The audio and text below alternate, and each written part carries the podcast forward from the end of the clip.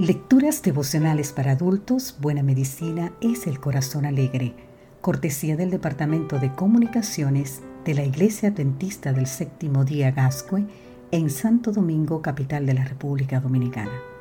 En la voz de Sarat Arias. Hoy, 8 de julio, Sisifo y su carga perpetua. Leemos en el libro de Isaías capítulo 41 versículo 13 porque yo soy Jehová tu Dios, quien te sostiene de tu mano derecha y te dice, no temas, yo te ayudo. Dentro de la mitología griega se conoce a Sísifo como el más astuto y el menos escrupuloso de los mortales. Su leyenda incluye muchos episodios, cada uno de los cuales es la historia de una de sus artimañas.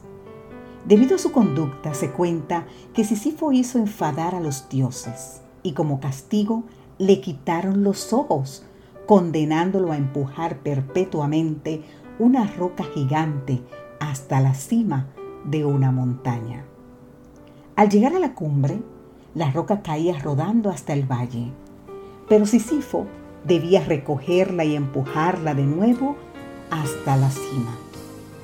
No importaba cuántas veces lograra subir el peñasco, ni el esfuerzo que hubiese empleado en empujar la piedra. Tarde o temprano, Sísifo se encontraría en el mismo lugar, comenzando todo de cero otra vez.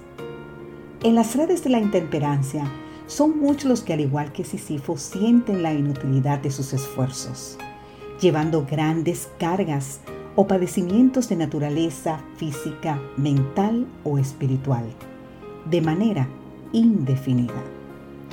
Han intentado una y otra vez librarse de ellos, pero la conciencia de haber quebrantado cada una de sus promesas les hace sentir que no vale la pena seguir luchando. Lucy es una joven que durante seis años sufrió en las redes de la bulimia y la anorexia.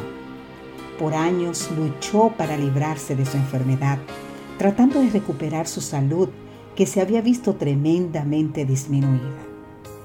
Con la ayuda de especialistas, lograba por breves periodos estabilizar su conducta alimentaria.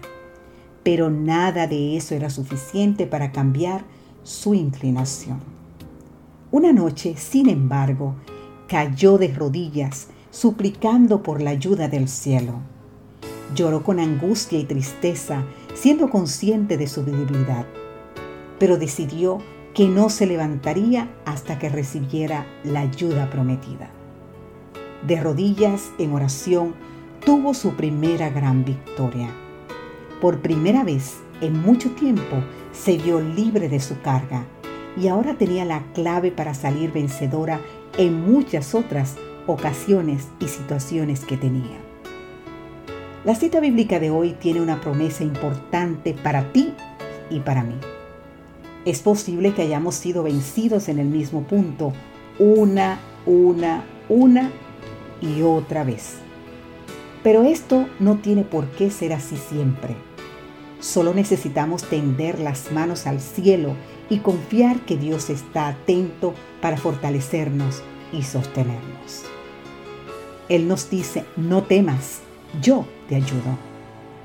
Aunque haya volver a la batalla repetidamente.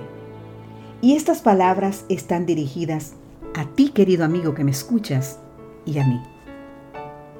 Comencemos este día con la seguridad de que cualquier tendencia, heredada o cultivada, puede ser vencida mediante la fuerza que Dios está pronto para darte a ti y para darme a mí. Que Dios hoy te bendiga.